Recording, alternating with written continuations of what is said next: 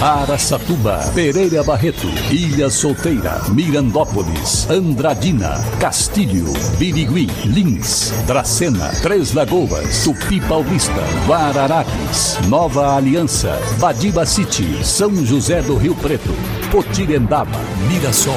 Azevedo Auditoria Soluções Empresariais apresenta SRC Notícia. A informação para mais de 3 milhões e meio de ouvintes. Apresentação Marcelo Rocha.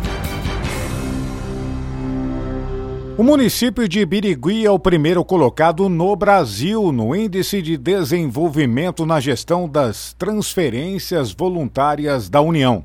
Isso significa que a cidade é referência em todo o país quanto à qualidade das suas propostas e na gestão dos recursos recebidos por meio de convênios com o governo federal. O ranking é produzido pelo Ministério da Economia, onde Birigui foi comparada com municípios com mais de 100 mil habitantes. O prefeito Leandro Mafez recebeu com muita satisfação o resultado e destacou que o indicador reflete uma política de gestão municipal de obter recursos federais disponíveis e fazer todo o acompanhamento do serviço ou obra durante a vigência dos convênios. Muito boa notícia, hein? Bem no dia do aniversário da cidade, que foi comemorado no dia de ontem. SRC Notícia. Notícia. E a vacinação contra a Covid-19 voltou a ser alvo de reclamações por boa parte da população de Aracatuba. O motivo principal são as longas filas. A calamitosa administração da secretária de Saúde, Carmen Guariente, tinha inclusive fechado todos os postos de vacinação da cidade, deixando a vacinação de uma cidade inteira de mais de 200 mil habitantes em um único local. Arrependida e sob milhares de críticas da população e da imprensa, voltou atrás e abriu mais um local. Um ponto itinerante também foi aberto nos supermercados da cidade. As chuvas também prejudicam a vacinação, pois tanto no hospital municipal quanto no container no calçadão praticamente não tem cobertura a população fica na chuva e reclamou muito, pois tomam muita chuva ou sol. Antes, tinha vacinação em quase todas as UBSs da cidade e também nos shopping centers, o que trazia muito mais conforto à população. Mas fazer o que, né, gente? Vamos torcer para ver se melhora. E agora Tupi Paulista é notícia, repórter Eduardo Costa. A Secretaria Municipal da Saúde de Tupi Paulista está informando a todos os munícipes com 18 anos ou mais que completaram quatro meses após a última dose do esquema vacinal primário dos imunizantes Pfizer, AstraZeneca e Coronavac que deverão receber uma dose adicional. Já os indivíduos que tomaram a vacina Janssen, o intervalo para receber a dose adicional é de dois meses.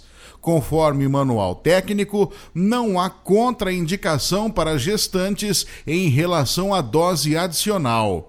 A ampliação e a mudança do intervalo das doses adicionais tiveram início nesta quarta-feira, 8 de dezembro e estão sendo aplicadas no Centro Comunitário em Tupi Paulista, localizado na Avenida Senador Pisa, 966, no centro, no horário das 13h30 às 16 horas.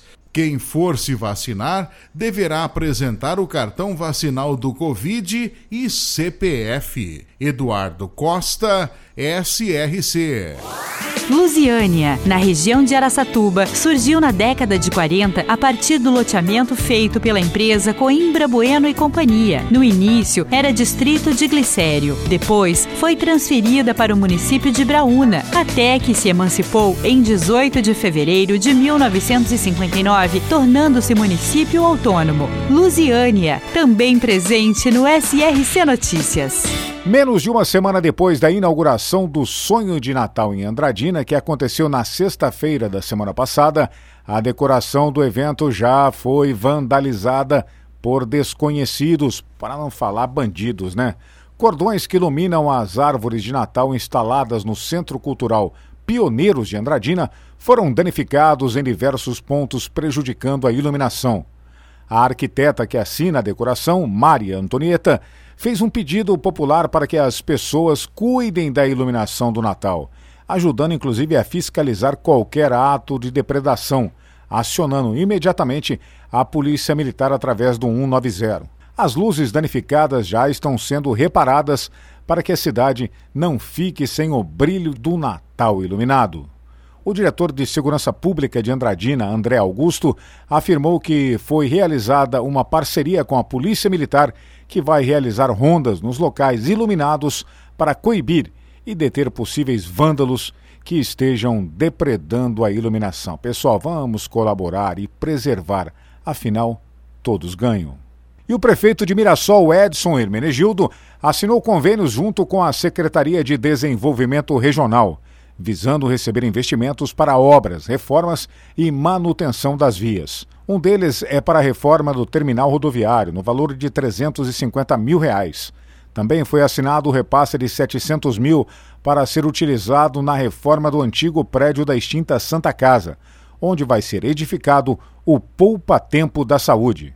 Também foram autorizadas obras de pavimentação urbana para todas as ruas da cidade no valor de mais de 2 milhões de reais, sendo que o município vai complementar este valor com a mesma quantia e ainda outra autorização de um milhão, ou seja, 5 milhões para o asfalto na cidade. Que beleza, hein? Para empresas inteligentes, Azevedo Contabilidade e Soluções Empresariais. Serviços de contabilidade e auditoria com profissionais com experiência nas áreas de gestão empresarial. Rua Bandeirantes 1438, fone 18 31 17 4500. Escritórios em Araçatuba, Bauru e São Paulo. Acesse azevedo.cnt.br. Azevedo Contabilidade e Soluções Empresariais. Há 28 anos oferecendo oferecendo serviço de qualidade. Nosso compromisso é com o seu sucesso. E as chuvas que atingiram a cidade de Lins no começo da semana causaram transtornos aos moradores. Houve transbordamento do córrego campestre, aliás, como quase sempre, ou coisa difícil de ser resolvida, hein? O que causou a interrupção do tráfego na Avenida Tiradentes. Duas casas chegaram a ser invadidas pela enxurrada mas não houve relatos de vítimas nem quantos foram os prejuízos dos moradores. Já o córrego Barbosa, na Avenida José da Conceição, não chegou a transbordar, mas a elevação do nível de água causou uma forte erosão. Danos no asfalto em alguns pontos da cidade também foram detectados pela Prefeitura, porque o sistema de canalização de água pluvial não suportou o grande, aliás, enorme volume de chuva, de água. Segundo a Defesa Civil de Lins, a chuva que atingiu a cidade na última segunda-feira foi de 60 milímetros em apenas 50 minutos.